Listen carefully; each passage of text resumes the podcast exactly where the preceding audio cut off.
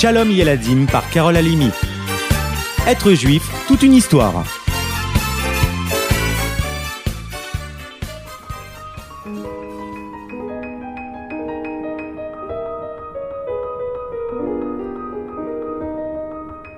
Avez-vous déjà entendu parler de Rabbi Israël Salanter? C'est en Lituanie, pas très loin de Vilna, une ville que nous connaissons déjà, n'est-ce pas? En 1810, que naît dans la maison de Rabbi Zev Wolf Lipkin le petit Israël. Dès sa jeunesse, on voit en lui le génie des plus grands.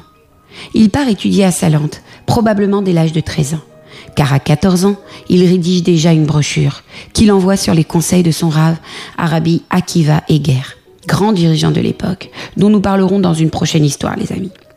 Celui-ci dira du jeune Israël, c'est certainement la plume d'un génie parmi les génies. Il fonde le mouvement du Moussard, basé sur l'honnêteté, être un exemple pour les autres, les valeurs morales du judaïsme. De Salande à Paris en passant par Vilna, il illumine, révolutionne les communautés engourdies dans un judaïsme sans profondeur ni réflexion. Son humilité et son amour du prochain sont ceux des plus grands. Il lisait à livre ouvert dans le cœur de chacun. Cette histoire va nous le montrer. Rabbi Israël fut un jour invité à passer le Shabbat chez un ami très riche.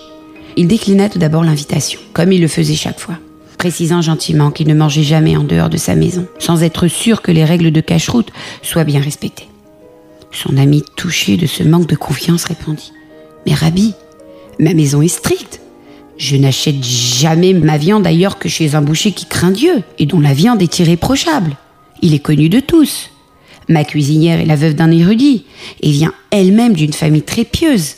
De plus, ma femme rentre très souvent dans la cuisine pour vérifier que tout est bien conforme à nos lois. Le Shabbat chez nous est un moment très spécial, plein de chaleur. Nous discutons de la paracha de la semaine, nous chantons des chants de Shabbat, entre chaque plat délicieux qui nous est servi. C'est un vrai moment de joie et de plaisir. S'il vous plaît, faites-nous l'honneur d'être notre invité. Vous ne le regretterez pas, c'est promis. Rabbi Israël finit par accepter à une condition cependant. J'accepte, mais j'aimerais que la fin du repas du vendredi soir soit avancée de deux heures. Très bien, ce sera ainsi, déclara son hôte. Ce vendredi-là donc, au retour de la choule, la synagogue, le repas se déroula très rapidement. Entre chaque plat, il n'y eut que quelques mots de Torah, et à peine un ou deux cantiques. Une heure après son début, le repas touchait déjà à sa fin et l'entamait le Berkat Amazon les bénédictions de la fin du repas quand on a mangé du pain. Au moment de quitter la table, son ami, très étonné, demanda au rabbi la raison de cette étrange condition. Est-ce que le repas n'était pas à votre goût? Est-ce que quelque chose n'allait pas? En réponse, le rav fit appeler la cuisinière. Je m'excuse vraiment, vraiment Mérila.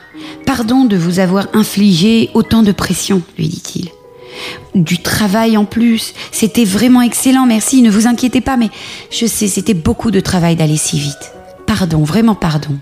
Très étonnée, la jeune veuve répondit, mais comment, Rabbi De quelles excuses me parlez-vous? Ben, À cause de moi, vous avez été obligé de servir les plats très rapidement, contrairement à votre habitude, non? Au bord des larmes, la jeune femme répondit, Soyez béni, cher Rabbi. Soyez bénis. Si seulement vous pouviez venir chaque Shabbat. Attention, je comprends que mon maître veuille honorer ce jour saint en prolongeant le repas jusque tard dans la nuit. Mais cela m'épuise. Mes jambes ne me portent plus quand je rentre si tard à la maison. Ce soir, grâce à vous, tout a été très vite. Je vais rentrer très tôt, moins fatiguée.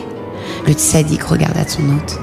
Cette pauvre veuve a répondu à votre question, n'est-ce pas? L'honneur du Shabbat. C'est bien, mais il ne faut pas que ce soit au détriment d'une autre personne qui a droit autant que vous. Vous avez compris les amis? C'est bien d'honorer, c'est bien les mitzvot. Il ne faut surtout pas les empêcher, il ne faut surtout pas les arrêter, mais jamais au détriment de quelqu'un. Être juif, c'est vraiment toute une histoire, n'est-ce pas? À bientôt